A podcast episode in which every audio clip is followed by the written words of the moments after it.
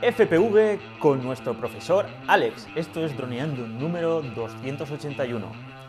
Hoy tenemos con nosotros a nuestro profesor de FPV, pero antes que nada droneando.info, el Nextlist para creadores de contenido especializado con drones. Más de 25 cursos ya, madre mía, más de 5 masterclass, contenido accesible 24/7 online Tenéis soporte 24/7 también a todas las dudas que tengáis con los cursos y sobre todo acceso a nuestro contenido premium. Y para finalizar, lo último que hemos añadido, que es acceso a nuestra lista de amigos en Instagram donde podéis acceder a contenido exclusivo. Hola Alex, ¿qué tal? ¿Cómo estás? Hola, ¿qué tal? Por aquí, pues encantado de tener aquí esta entrevista contigo y un poco hablar un poquito más de FPV. Así es, porque ya nos has hecho nuestro primer cursazo y nada, ya es el podcast 281, hablando con Droneando. Quería empezar ya preguntándote quién eres, quién es Alex Timelapse, porque es eso, vamos a hablar de FPV, pero en tu, en tu claim, ¿no? en tu titular de Instagram y las redes sociales utilizas Timelapse. Así, cuéntame un poquito tu background. Sí, quizás suena un poco raro, pero bueno, yo, yo empecé, soy, profesional del vídeo y bueno, llevo 15 años en, en, este mundo, eh, en el mundo profesional del audiovisual. Y bueno, en 2013 eh, yo he vivido pues una época en, en, Asia, he estado viviendo 10 años en Hong Kong. Wow. Y, y allí pues pues viviendo allí en una ciudad tan masificada y todo lleno de gente, luces de neón y todo esto, pues como no, como, como profesional del vídeo, pues se me ocurrió probar qué es eso del time lapse, ¿no? Allí. y bueno, pues en una ciudad como esa, pues eh, eh, eh, me he profundizado en ese mundo del time lapse desde el año 2013 y bueno, he, ganado varios premios internacionales haciendo vídeos turísticos de la ciudad de Hong Kong, He trabajado también en un montón de proyectos también en, en, España, en Galicia, de donde soy, pues me ha tocado hacer varias cositas con, con el mundo de Time Lapse. Y bueno, también soy colaborador oficial de Sony y pues me gusta mucho pues experimentar con cámaras, tanto con el mundo del vídeo, el mundo de los gimbals, que también lo aplico al time lapse, hiperlapses, cosas así. y, y, bueno, eso fue, eso es, en realidad es mi presentación, pero es una pequeña parte de, de todo, lo que, haces. al, final, poco a poco, bueno, pues eh, he, puesto, he, creado este nombre ¿no? en, en, las plataformas, ha quedado claro, ya que mi nombre es Alejandro Rodríguez. Cuando vivía en Asia era imposible, nadie era capaz de recordarlo o pronunciar Alejandro Rodríguez. Entonces decidí poner mi nombre internacional y lo que hacía en ese momento, Alex Time Labs, me funcionó perfectamente, todo el mundo de repente se acordaba de mi nombre y lo que hacía y bueno, lo que sí he ido, con los años he ido evolucionando. Por supuesto, eh, no he parado de, investigar con nuevas herramientas audiovisuales, que es lo que a mí me gusta, especialmente todo lo relacionado con, con, la, con el movimiento de cámara. Todo eso me apasiona, la verdad. Por eso al final el Hyperlapse es algo que me va mucho. Y, bueno, pues hace unos dos años y medio eh, descubrí por casualidad en, en YouTube varios vídeos de mm, gente volando drones dentro de su casa. De hecho, un día, vi un vídeo de, un chico que perseguía a, su gato dentro de casa y de repente el gato se mete debajo de un sofá, y, pero el dron también iba por debajo y yo me volví loco. Dije, quiero saber todo sobre eso. Y empecé a investigar. Empecé a ver que había unos mini drones y que les ponían unas cámaras modificadas y que todo pues, podía pasar incluso por huecos súper pequeños. Y ahí me brillaron los ojos. Dije, wow, yo quiero aprender eso, quiero tener eso como herramienta para incluir en mis proyectos, en mis cosas. Y fue, en cierto modo, pues decir cómo, cómo empecé en esto. y, bueno, sigo siendo Time Labs, aunque sin querer, pues ya está ese nombre un poco asociado a los drones FPV también. Totalmente. Ya que, ya que en estos dos años, pues la verdad es que fue una, no sé, fue una gran casualidad meterme en esto, ya que me coincidió, eh, por suerte, eh, se podría decir así, eh, cuando empecé en esto, empezó la pandemia. Ya, claro. y tuviste que, cambiarlo todo, porque al final es esto, antes de, hacer trabajos y tener que moverte, toda la gente que creaba contenido audiovisual, pues tuvo que adaptarse a la situación. sí, yo de hecho pues, además... Fue una gran oportunidad. yo en esa pandemia hice mi transición, volvía de Hong Kong, ah.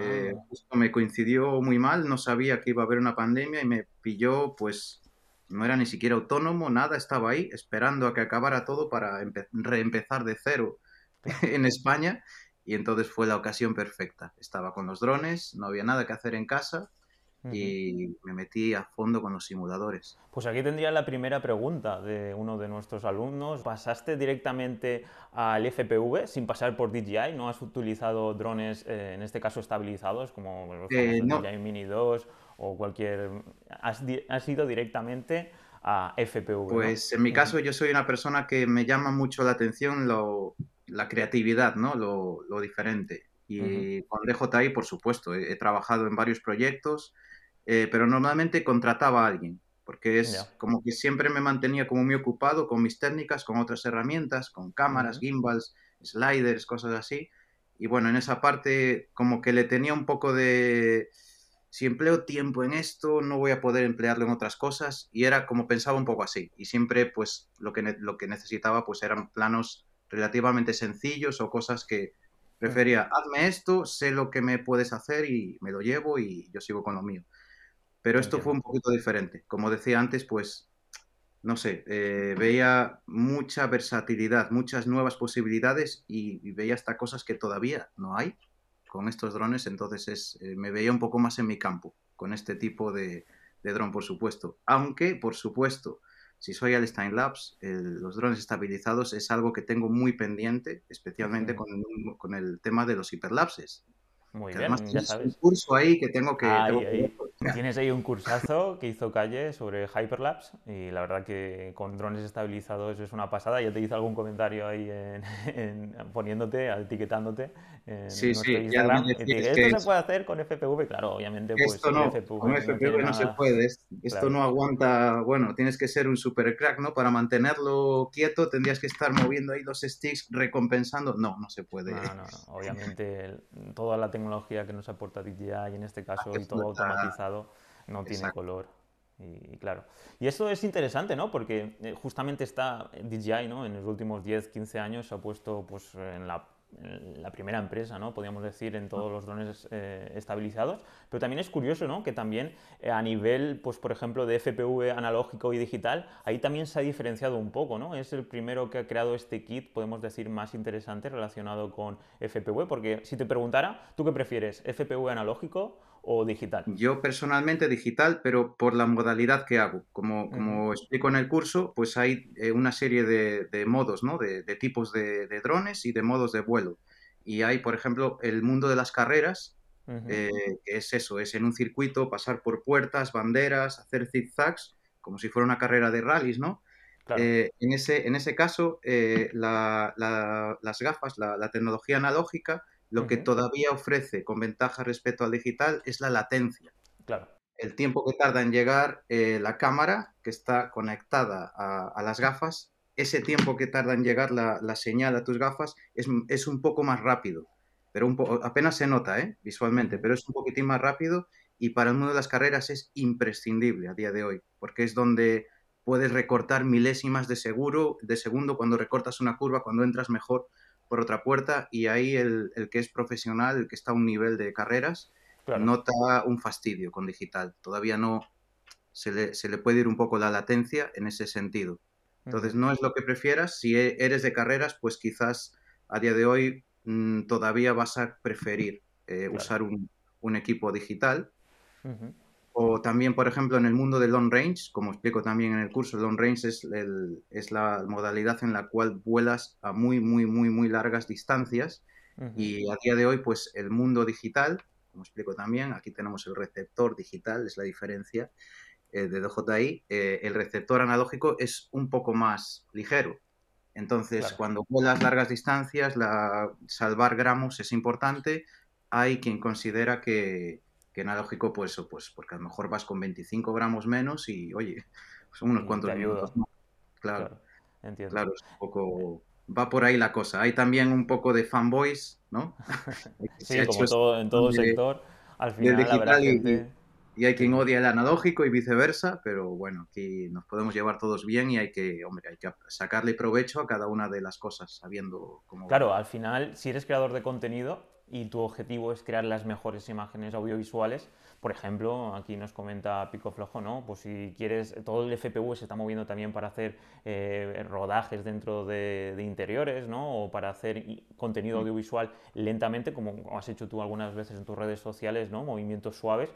Ahí ya nos interesa verlo todo lo mejor posible en nuestras gafas FPV y el digital sería lo más interesante, porque no vamos a hacer movimientos súper bruscos, ir como comentas en carreras a 180 o no sé cuál es la velocidad máxima que se puede ir con un FPV, pero he visto que es una barbaridad. Ya de 140 era el DJI FPV, que en este caso pesa 800 gramos, imagínate con un dron de 250 o menos de 250 gramos, a qué velocidades se podrían coger. No sé si llegamos a ver 240 kilómetros por hora, pero. Sí, sí, alrededor de los 200 kilómetros por hora. Hay quien compite con Fórmula. Algún vídeo por ahí se puede ver de FPV versus Fórmula 1 y cosas así. Son auténticas burradas. Y sí, justo yo para mí en, el mundo audiovisual eh, es, realmente la razón por la que, por la que me metí. Eh, yo uso este tipo de drones, los Cineboops, que como veis, pues ya van protegidos, van incluso con una espumilla eh, y van con una GoPro modificada. Es un poco un montón de tecnología aquí. Y yo en mi caso uso digital, porque la ventaja que hay en ese caso, por ejemplo, cuando volamos, el, cuando sales pues, a la calle a volar, ¿no? En, un bosque o algo así.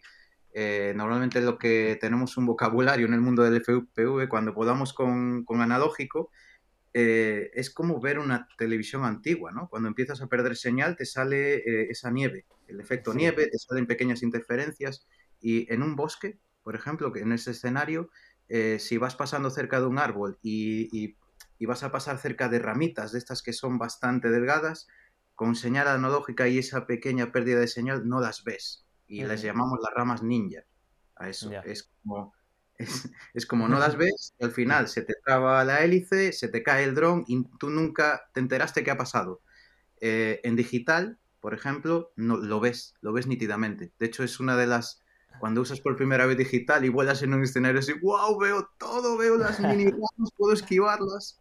Entonces ahí te puedes imaginar que para un trabajo profesional no son ramas, pero pueden ser estructuras o pequeñas cosas que hay, que hay en los interiores o en el vuelo que haces, pues oye, es, importante, ¿no? Eh, ir con analógico irías un poco, guau, pues el plano no, no, me voy a acercar tanto porque a lo mejor hay, hay un cable que no voy a ver y no, no me puedo permitir eso. Hay que volar cerca, hay que hacer el plano, la composición y, lo que, lo que pida el Totalmente. Al final el objetivo es crear la mejor imagen y bueno, es eso, si nos chocamos y tenemos que volver a repetir, pues utilizaremos mucho más tiempo. Y ahora entraríamos ya en el tema de, sobre todo, lo que más has profundizado en, el tema del curso, que es practicar, ¿no? Antes de ya empezar a utilizar el dron. Y aquí hay mucho, mucha pregunta sobre los mejores simuladores y si hace falta eh, comprar enseguida un mando y si hace falta, pues, comprarte un pack ya que venga con el dron. Entonces, aquí sería interesante, ¿no? Pues eh, ya profundizas mucho en el curso relacionado con, pues esto, con los simuladores, pero ¿no? a transmitir un poco de que no es esto enseguida salir, aunque puedes hacerlo, ¿no? pero no es como un dron estabilizado como el Mini 2, que es tan fácil como sacarlo de la caja y enseguida. ¿no? Aquí sería más interesante, antes de comprar nada, ¿no? bajarse un simulador y probar un poquito. Y cuéntame un poquito sobre estos, estos temas. Sí, la verdad es que mm, mm, profundicé bastante en esa parte porque, y creo que es donde marcamos la gran diferencia en este curso no hay mucha información sobre eso, no hay, no hay como esas pautas de cómo empezar en un simulador y, yo vivo a través de mi experiencia y, con mis amigos. Yo tengo un montón de amigos que cuando me vieron el dron quisieron iniciarse en esto, ¿no? Y tengo amigos de todo tipo, tengo amigos muy pacientes y muy impacientes. Y a lo largo de estos dos años he visto, he visto la, diferencia y me ha, servido para, ver cómo enfocar el curso. Y, bueno, pues sí, tengo amigos que quieren volar ya, ya, y no quieren ni, probar el simulador ni nada. Y al final, ¿qué les ha pasado? Que siguen teniendo algunos problemas a la hora de mantener el vuelo, a la hora de, volar, de, tener confianza en el vuelo, ¿no? Y también he visto que desde otros que a lo mejor tenían más miedo de romper o todo esto y han, se han pasado practicando en el simulador. O esa gente ha mejorado muchísimo, vuelan muchísimo mejor que esos chicos que no han tenido esa paciencia y no han querido simulador, porque al final, o al final han tenido que gastarse más dinero y, cosas así. Y como cuento, en, el curso hay, una, hay unos mm, primeros momentos que estaría bien emplear 10 minutos en el simulador. Si realmente quieres ya empezar, aunque sea hecha 10 minutos, y es lo que cuento en la primera lección, hay, hay pues pequeños ejercicios. Esto al final va de controlar muy bien los mandos. Es completamente manual, no hay GPS. El dron, si le quitas el gas, se cae a plomo al suelo. Entonces, pues hay que aprender a hacer pequeños ejercicios de tantear, de tantear. Cuando se va cayendo al suelo, pues saber cómo darle gas, hacer esos pequeños ejercicios que os enseño en, una, lección súper detallada, eh, un, montón de pequeños puntos y con eso ya os digo, en unos minutos, siguiendo esos ejercicios, pues estáis bastante preparados ya para, no solo para saber volar, sino para disfrutar aprendiendo a, volar esto. Totalmente, al final es lo que comenta Alex. Eh, si vienes del mundo de DJI, ¿no? como decimos, drones estabilizados, pues va a ser totalmente diferente. Es como si fuera a volver a, empezar, aunque realmente, pues eso es lo que dice del gas, en el joystick izquierdo, que cambia ahí y eso hay que tenerlo en cuenta. Entonces, toda la gente que crea de, voy a sacar como te compras un Mavic 3 o ahora te compras un dron pues estabilizado y prácticamente si has utilizado un Mini 2 es exactamente igual Aquí el cambio es bastante eh, diferente, ¿no? Y mm. entonces eh, hay que, coger este camino de, los simuladores, que la verdad es que el hecho de no, romper nada y sobre todo no frustrarte, porque claro, si no paras de chocarte y no paras de, romper, en este caso, el, el, dron y te ha costado una pasta, eh, de normal la gente tira la toalla. Así que me encanta que hayamos profundizado en este tema, para no, sobre todo para que la gente no se frustre. Aunque un apunte, un apunte que, incluso no, no, vaya a ser que alguno piense que, guau, qué, qué, complicado es, hay que pasar por un proceso de aprendizaje.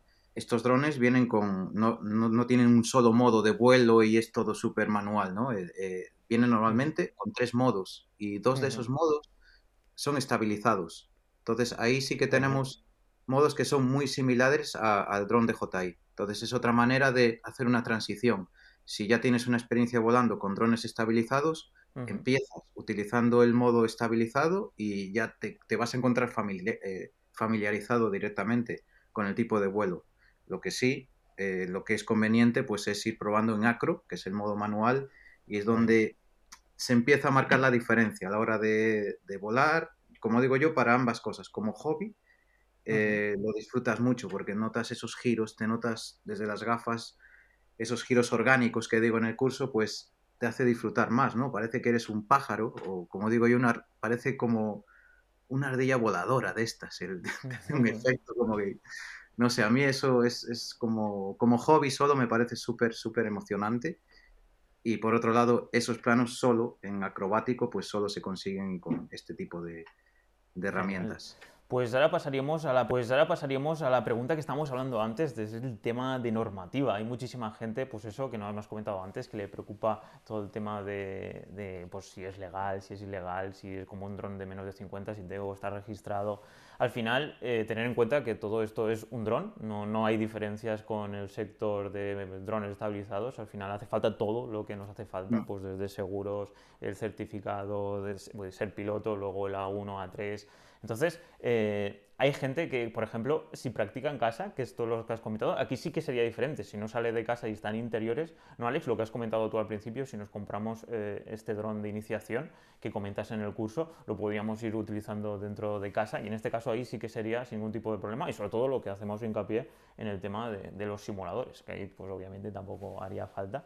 Y coméntame, ¿no? Un poco, ¿tú te has sentido en algún momento de, como me estabas comentando antes, de, que en la normativa aún, pues estamos esperando al decreto real para que sea todo más fácil? Y cuéntame cómo te has sentido en algunos momentos, ahora ya aplicando ¿no? todos los conocimientos que tienes relacionado a los trabajos que has hecho, ¿no? Pues es un poco, sí, para todo el mundo es, es lo mismo, es un poquito difuso, ¿no? Al final hay que estar mirando información de un lado, de otro, eh, y pues, la verdad es que estaría, estaría bastante bien que lo dejaran todo un poquito más claro, pero, pero bueno, yo en este caso me intento eh, salvar de, posibles disgustos y yo en mi caso pues soy una persona que me gusta mucho usar drones de sub 250 gramos.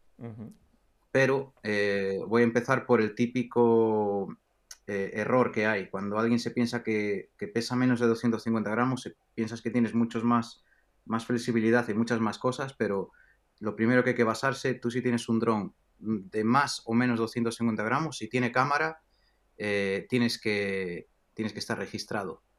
tienes que estar registrado en AESA y necesitas un seguro. Si, si, vas a hacerlo de manera profesional, necesitas un seguro profesional y sería adecuado que tuvieras un seguro para, para recreativo. Ahí hasta yo no lo tengo claro. Eh, no sé si para recreativo eh, con su 250 gramos es realmente obligatorio porque por lo visto cuando, cuando haya el nuevo decreto sí que va a quedar aclarado, aunque creo que ahora no sé si está. Ahora mismo es, es obligatorio, pero esperamos de que en el, cuando salga el nuevo Real Decreto, pues ya, ya no sea obligatorio. Pero por ahora sí que cuando saquemos pues este vídeo aún seguirá siendo obligatorio. Pues seguro y, y, bueno, también hay que tener, es adecuado tener una, una matrícula, ¿no? Una, una marca en el, en el dron con tu número de, de registro y toda esta información. Y bueno, lo que lo que hay que mirar y lo bueno que tienen los sub 250 gramos, que es por lo que yo permanezco en estos drones, tienen sus desventajas también. Si hace mucho viento, pues esto es una cometa en vez de un dron. Eh, entonces es casi, casi he tenido que entrenar para esas situaciones, para compensarme con el viento. Pero bueno, ese es el lado malo, pero el bueno es que aunque tengas que seguir esas mismas pautas, que es tener ese seguro para profesional, por supuesto, estar registrado, eh, sub 250 gramos, pues en ciertos escenarios tienes más flexibilidad, ¿no? Pues puedes, puedes volar encima de, gente o pues en zonas de CTR, pues al ser categoría abierta no hay que pedir coordinación con AESA. Entonces, básicamente tú vas a hacer un trabajo y hay que tener en cuenta pues los parques naturales, los aeródromos y cosas así. Con un dron de más de 250 gramos sí que necesitas hacer permisos con AESA y que te conlleva a tener más títulos también para hacer esto. Entonces todo se amplía un poco más. Entonces, no sé, yo por el momento no estaré, no me quedaré siempre aquí, pero sí me permaneceré en el mundo sub 250 gramos, como lo llamo yo. Y respecto a esto de los sub de 250 gramos, ahora mismo están saliendo muchísimos drones y, por ejemplo, pues eh, hay marcas de, cámaras de acción que están ya sacando, pues bueno, eh, camaritas, como tú has comentado, de que tú has hecho unos cambios en tu, en tu cámara, ¿no? En la GoPro. Ahora ya, por ejemplo, has sacado eh, GoPro una llamada Bones, ¿no? Que también es bastante cara. ¿Qué opinas ah. sobre estos movimientos que, que están haciendo las marcas alrededor del sector FPV? La verdad es que está creciendo mm, bastante no puedo esconder mi decepción, la verdad. Eh, eh, os cuento un poco. Yo la verdad es que me está, llevábamos esperando la comunidad del FPV y los que, los, que utilizamos este tipo de cámaras por algo así. De hecho, en, nuestra fantasía a los que volamos Cinebooks era que hagan una sesión 10. Eso era lo ideal. Sea una cámara bastante ligera y que podríamos poner en estos drones. Incluso a la hora de chocar, pues sería más, eh, más robusta, ¿no? Esto es pues menos robusto, tal. Eh, ¿Qué es lo que ha pasado? Que a día de hoy, eh, de hecho GoPro, haciendo esta nueva cámara, ha dicho que se inspiró en el canal, en, el, en, la página de Facebook. Hay una página de Facebook que se llama Naked GoPro. GoPro desnuda, bueno, Naked es el nombre que le damos a, a, este tipo de modificaciones. lo que pasa es que por eso ahí, ahí nos se sintió un poco ofendida la comunidad, por decir, os habéis inspirado en este grupo, pero es que una GoPro 10 modificada pesa 30 gramos y, la, que, la que han hecho pues pesa eh, entre 58 y 61 gramos con cierto adaptador. Entonces, eso es una pena. Yo, por ejemplo, la GoPro Bones en este drone, si la instalo, esto ya, ya, pesa más de 250 gramos. Mm, para mí es completamente inútil. Claro. Y, de hecho, eh, dos GoPro modificadas pesan menos que una GoPro Bones. Podría hasta casi poner otra aquí atrás y tendría el mismo peso que una GoPro Bones. Entonces no... Ah, es una pena. Ojalá que sigan desarrollando esto, pero en la comunidad de que modificamos GoPros ya están planeando en modificar la GoPro Bones. Hay que quitarle peso a eso. No, no vale. Para este tipo de mini drones y permanecer en, en estos pesos, pues es demasiado, demasiado pesada todavía. Pero es una, es una muy buena alternativa para hay usuarios que tienen drones más grandes y una vez más, pues salvar gramos y no tener la GoPro entera, pues oye, es, una buena alternativa. Es, eh, puede encajar en, otro tipo de perfiles. Pero como digo, yo ya te digo, necesito rebajar el máximo peso en todo en este caso pues no puedo, no puedo usarla con este tipo de drones. Sí, sí, entiendo yo pues que en este caso GoPro ha intentado sacar un producto que sea quitar y poner y no ha llegado a conseguir lo que ha, lo que ha conseguido la comunidad, que pues son pues, muchísimos menos gramos. Y la verdad que, claro, como tú dices, eh, si quieres estar debajo de los 250 gramos y aparte de tener más batería y poder hacer pues eh, luego movimientos más, más suaves, todo cuanto menos pese, mejor. Sí, sí, va, exactamente sobre eso.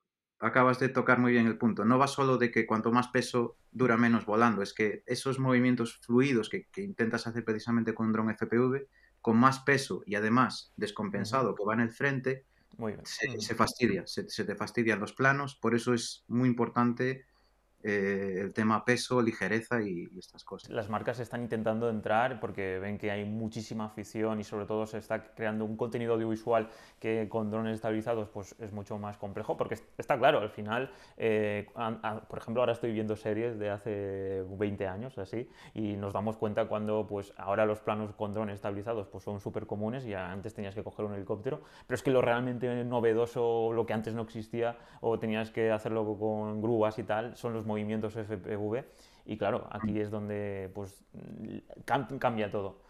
Entonces, si DJI, eh, la verdad, aún no ha sacado un dron FPV que, que esté al nivel de, de los drones que, que, está haciendo la comunidad y, y en, en, el caso de, de, GoPro aún no ha podido crear esa, es, ¿no? esos accesorios que permitan, pues, sobre todo, pues, mejorar lo que ha creado la comunidad, pues eso significa que aún hay mucho hueco para que los ingenieros se pongan las pilas porque es eso, respecto a DJI, sí que sé que a nivel digital ¿no? son los pioneros con, con su adaptador y todo eso. Tú entiendo que utilizas la tecnología de DJI con sus gafas. Y, cuéntame, ahí sí que entiendo que, que, son los number one, ¿no? ¿O hay alguna otra marca que esté también eh, introduciendo sus gafas y, y, su, y su conector, ¿no? Su, a nivel inalámbrico, su, sus mandos y, su, y todo lo relacionado con, con el FPV? Pues te cuento mi punto de vista de DJI. Sí, son los, son los number one, por supuesto, son los máximos cracks, porque si miramos ahora mismo, pues ahora que estamos hablando de esto, ya nos hemos introducido un poco lo que es un dron FPV y un dron estabilizado. Dron estabilizado es directamente DJI, prácticamente no hablamos de otra marca, ¿no? Eh, dron FPV, si vamos a digital, DJI también. O sea, están copando, han copado el mercado por todos lados. Y, y una vez que entendí lo que es un dron FPV, que es básicamente es un dron muy manual. Como digo en el curso, es como aprender a conducir un coche de rallies, ¿no? Hay que, hay que aprender a tomar esa curva, recortarla, derrapar. Esto no hay GPS ni, ni, ni, automatismos, ¿no? Eh, entonces ahí es donde me di cuenta que DJI han sido unos genios con lo que han hecho. Realmente esto es un dron normal y corriente. Lo que no es normal y corriente es un dron DJI. Lo que han hecho han sido un montón de mejoras que han hecho muy fácil la experiencia de volar un dron. Por ejemplo, eh, al tener ese GPS eh, instalado en un dron, pues facilita que pueda quedar quieto. Yo al no tener instalado esto no, no hay manera de que quede en un punto. Está, es una tecnología que está continuamente estudiando la coordenada y, hace que, que, algo que parece tan sencillo es increíble esa tecnología y luego, por otro lado, las baterías. Eh, esto es otro mundo en el FPV. Las baterías hay que tener mucho cuidado de no descargarlas demasiado. Si al final no volaste y tienes la batería al 100%, tienes que tener cuidado al llegar a casa de descargarlas y ponerlas en un voltaje adecuado para que no se fastidien. Hay un montón de cosas muy manuales que hay que tener en cuenta con el FPV y DJI lo han ido resolviendo. Tienen como las Smart Batteries, ¿no?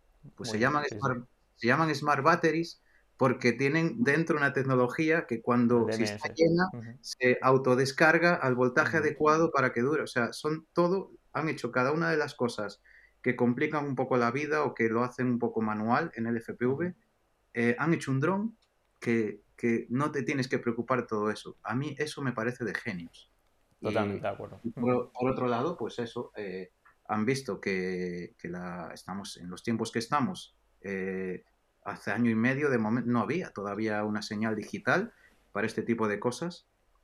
Es cierto que es increíble porque en el mundo profesional del vídeo ya sabemos que si tú quieres streamear, monitorizar inalámbricamente lo que ves en una cámara y que el director lo vea en un monitor inalámbrico, a día de hoy todavía hay que usar tecnología muy, muy cara.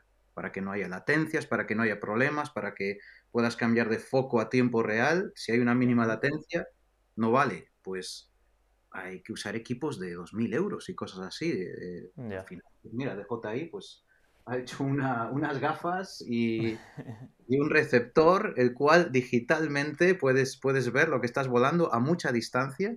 Eso es increíble y la verdad el precio es bastante razonable para lo que está ofreciendo. Que, pues, eh, bueno, han subido mucho los precios de, estas cosas, pero este receptor, que es lo que hace que, que pueda la señal ir a las gafas, eh, pues esto vale unos 160 euros, esto vale unos 450 euros y ahí tenemos señal digital a kilómetros de distancia.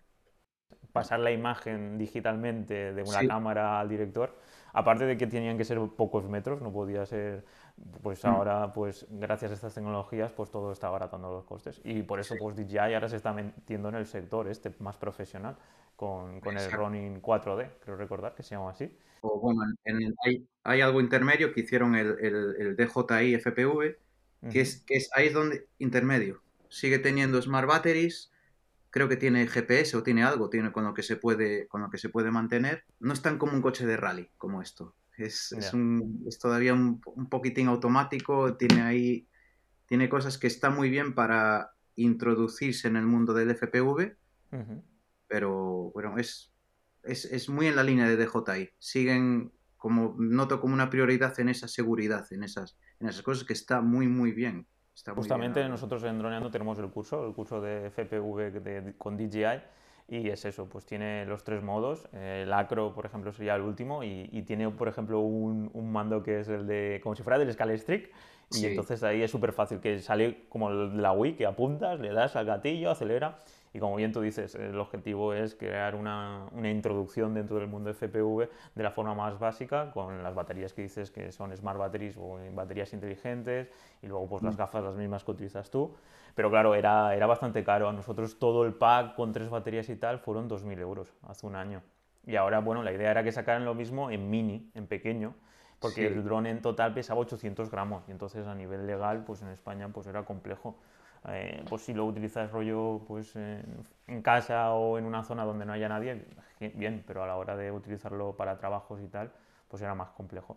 Y bueno, también daba un poco de apuro eh, tener que estrellar un dron de, aunque eh, de 700 euros, porque lo podías comprar por 700 euros, pero el pack entero pues daba un poco de reparo, era mucho dinero, la verdad. Gracias a esto, a, los drones que son más asequibles. Otro tema importante, Alex, también era el tema del vídeo, que la cámara que tenía incorporada no era muy buena y le, ponían una GoPro encima y entonces ya aumentaba muchísimo más el peso. Entonces yo creo que si quieres introducirte al mundo FPV, yo creo que el camino es este, porque aún no ha habido ninguna empresa ya o, o sobre todo pues GoPro que haya introducido un producto final, crear contenido visual de alta calidad. Entonces, pues, mm, está genial. Hay, alguna, hay alguna cosilla, pero está todavía un poco mejorable. Eh, Insta360. Insta360, eh, de hecho, esta marca, la, marca de este dron es Beta FPV. Eh, yo, empecé a volar con esta marca porque son los primeros que diseñaron un dron como este. O sea, hasta hace un año, año y medio, tú tenías que hacerte este dron. Tenías que comprar un frame. Esto realmente, originalmente el, el, el dron era así y aquí va la cámara, han creado un diseño que es al revés, lo llaman pusher, es como es una historia que te que tira, la, tira el aire para abajo y es, es como puede volar así, como digo yo, suave, como una abeja, puede hacer cosas así. sí, sí, sí. Y así crear contenido audiovisual ahí súper suave. Esta marca, eso, se podría decir que fue la primera marca que podías comprar el kit ya, sin tener que montar tú nada, que modificar, comprar motores aparte o cosas así. Entonces fueron más allá y hicieron una colaboración con Insta360. Al final están en la misma ciudad en China, en el mismo polígono industrial, entonces pueden hacer... Shenzhen, ¿no? Todos están ahí en Shenzhen. están todos, DJI, está Insta360, todos ahí juntos. A ver si tenemos la oportunidad de droneando, de ir una vez allí a, visitarlos. Estaría genial, la verdad, hacer ahí un mini, pues eso, una mini visita y crear nuestros vídeos de aventura. La verdad, de ir a una empresa. Porque es eso, en Europa, eso justamente es otro tema que, quería hablar contigo. Que, ¿Qué opinas, no? De que Europa se está quedando detrás, ¿no? Es cierto de que luego en cámaras de vídeo también está Canon, Nikon, y tampoco es que esté todo, está todo allí en Asia también, ¿no? Podemos decir. Mm. Aquí en, está, bueno, también en Europa hay relacionadas con, con objetivos, pero en el mundo drone y FPV, no sé, eh, me da la sensación de que cada vez a nivel nos estamos distanciando, ¿no? En Europa y Estados Unidos también, ¿no? Está todo yéndose a Asia, son los pioneros en estas Hombre, la, tecnología realmente es, bueno, es una historia ya de, décadas, ¿no? Es, pues habrá mil razones, ¿no? Por las cuales pues sale más asequible producir en China. Y de hecho, por, por, lo que había escuchado, por lo que vi, bueno, a lo largo de los años, yo estuve desde de 10 años, ¿no? En los últimos 10 años en, en Hong Kong y vi y viví la evolución de DJI eh, DJI eh, creó un cambio, un gran cambio en China. Bueno, China, pues lo típico, ¿no? Es, es, un gran mercado de copias. Pues, ¿qué, es lo que hizo DJI? DJI era una empresa que la llevaba un chico bastante joven, no sé si tenía 25 años, 24, eh, cuando empezó con todo esto. ¿Y qué es lo que hizo? No, no, siguió un modelo que no es exactamente copiar, es innovar. Que es la, la clave del éxito. Y al final, ¿qué están haciendo otras marcas chinas? Copiando a DJI pero en eso, en innovar. Entonces ha creado un cambio y creo que ha creado una revolución en, China. De, hecho, creo que ha tenido un montón de, ayudas por ser una, un, un, empresario tan ejemplar con este modelo y la verdad lo que, lo que ha hecho. La verdad que me encantaría que aquí en Europa o en España hubiera esta iniciativa por, por, emprender, aunque lo que tú dices, obviamente no tenemos el ecosistema para fabricación y realmente pues tendríamos que ir a fabricar a China, porque sí que soy consciente, he estado en proyectos relacionados con, pues por ejemplo, pues bandas, porque yo al final he estado creando, soy desarrollador y he estado en el sector de creando hardware y, software y mm. todo teníamos que enviarlo a fabricar a China y claro, pues eso, de la comunicación y tal, pues es muy complicado. Como tú bien dices, si estás en la misma ciudad, en Shenzhen, imagínate, estamos en Barcelona o Madrid y puedes, el fabricante está al lado y tú puedes ir a probarlo y tal. Nosotros tenemos que ir a Hong Kong justamente, ir a Shenzhen a ver las mm, de pulseras relacionadas con surf.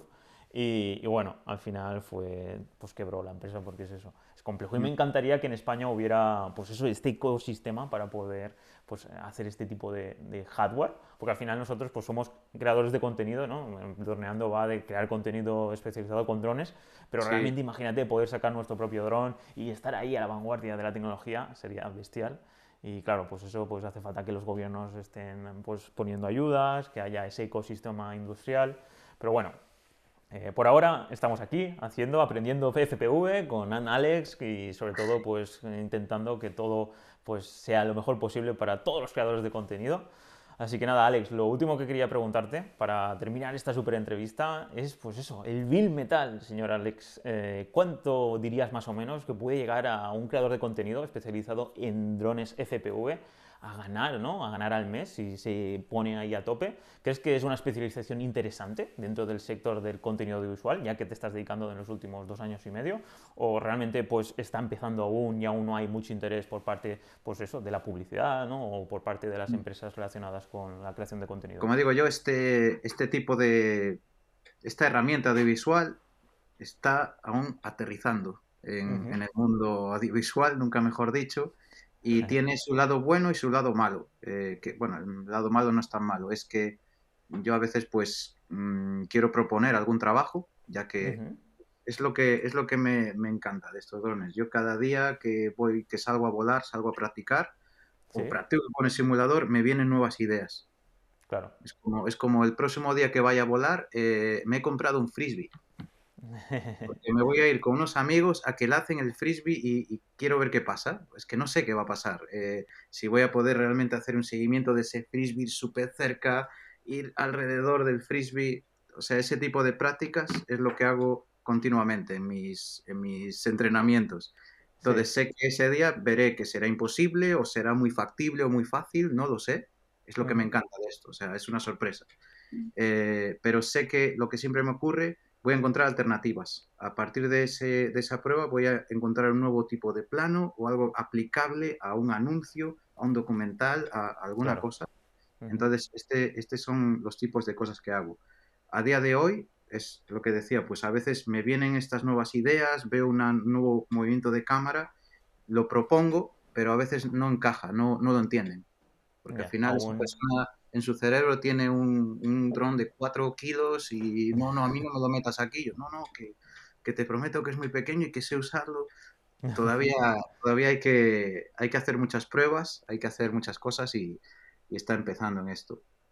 Pero por otro lado, pues eh, eso, eh, la gente va conociendo, va conociendo los drones. También me ocurre mucho que el que vio algún dron, de hecho está, está saliendo en el hormiguero últimamente. Está... Sí, sí, sí, sí. sí. El, sector dron está en auge en todos los y, Iván Merino, que es un, es un gran piloto de drones y realmente usa este tipo de drones también, es el que está grabando, me pregunta mucha gente por él, eh, es el que está haciendo los, los vídeos de, de, los estadios de fútbol, creo que salen cuando vas a ver un partido, creo que los están emitiendo esos vídeos y mucha gente, ¿dónde está ese vídeo? Solo lo veo cuando, cuando voy a ver el partido. Y bueno, este chico pues también está mostrando un poco la diferencia que, que puedes hacer con este tipo de, de drones y este tipo de planos. Gracias a esto, pues por algún cliente pues ya me viene, oye, ¿tú tienes un dron como ese? Como el que he visto en el hormiguero? Tal. Quiero esto.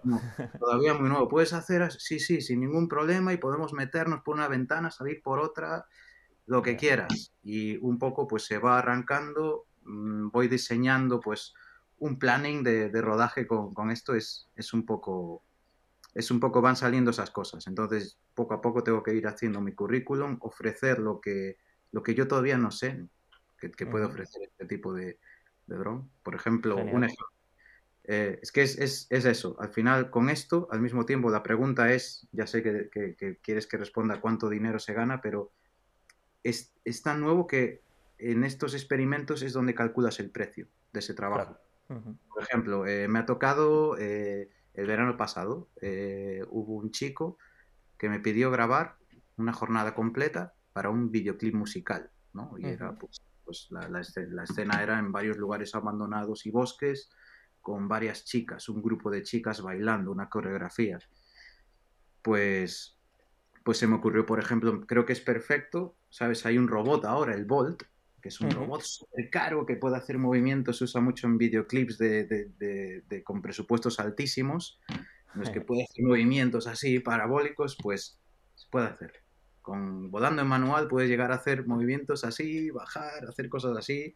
La creatividad es, vamos, eh, a lo que quieras, sí, sí, totalmente de acuerdo. Es una herramienta bestial para crear contenido de este tipo. Yo el día de ese rodaje ni siquiera dije que iba a hacer eso o sea, no sabía que, se iba, que iba a poder hacer eso, pero surgió la ocasión y en el momento que estabas grabando vas añadiendo y dices, ahora que miren ellas, que sigan la cámara y, cosas así, ¿no? vas, vas viendo y, vas como, wow, eh, creo que para el próximo vídeo musical ya sé qué planos voy a proponerle al director, eh, cuánto tiempo me va a llevar, qué más añadir y por lo tanto ya poner un precio, pero, claro, pero va, va un poco por ahí. Yo es que la verdad, los precios de depende de dónde estés, eh, de la experiencia que tengas, del tipo de proyecto, del tipo de presupuesto. depende mucho de eso. Pero lo que digo, no me gusta decir números, por eso, pero sí que es importante eh, poner un precio en el cual tú estés cómodo trabajando. Aquí no es de intentar llevar el máximo dinero posible, ni de estar trabajando y pensando, hey, aquí estoy en pleno un equipo de dinero. con una experiencia y al final, pues, si estoy grabando todo el día y me pagas vamos a decir una cifra, yo que sé, 400 y me quedo un poco... Mm, pues para la próxima habrá que poner un precio más alto y justificarlo, por supuesto. Así es, yo lo que quería transmitir es eso, que lo importante es diferenciarse y sobre todo este, esta especialización. Entonces, cuando hablamos pues, de crear contenido, pues en este caso pues, con drones ya era más especializado en FPV, y bueno, eh, sobre todo agradecerte haber estado aquí con nosotros explicándonos todo relacionado con FPV y a toda la gente pues, que quiera saber más, ya sabéis que tenéis nuestro curso en donando.info. Y nada, Alex, eh, ¿quieres compartir con nosotros tus redes sociales, tu página web, todo lo que quieras conveniente para que te puedan seguir y encontrar? Bueno, pues la cosa va mucho sobre drones, aunque como dijimos al principio, en mis redes sociales yo soy Alex Timelapse, tanto en Facebook como en Instagram o en YouTube, y allí encontraréis contenido tanto de eso, timelapse, gimbal y, últimamente pues muchísimo contenido sobre drones FPV. Genial. Pues nada, señores, nos veríamos en el siguiente podcast, la siguiente entrevista. Así que gracias por todos por escucharnos tanto en Spotify como en Google Podcast, como en Evox, por sobre todo también por vernos en Facebook y en YouTube, que ya sabéis que sale a las seis y media. Y hasta la próxima. Chao, chao. Hasta la próxima, chao.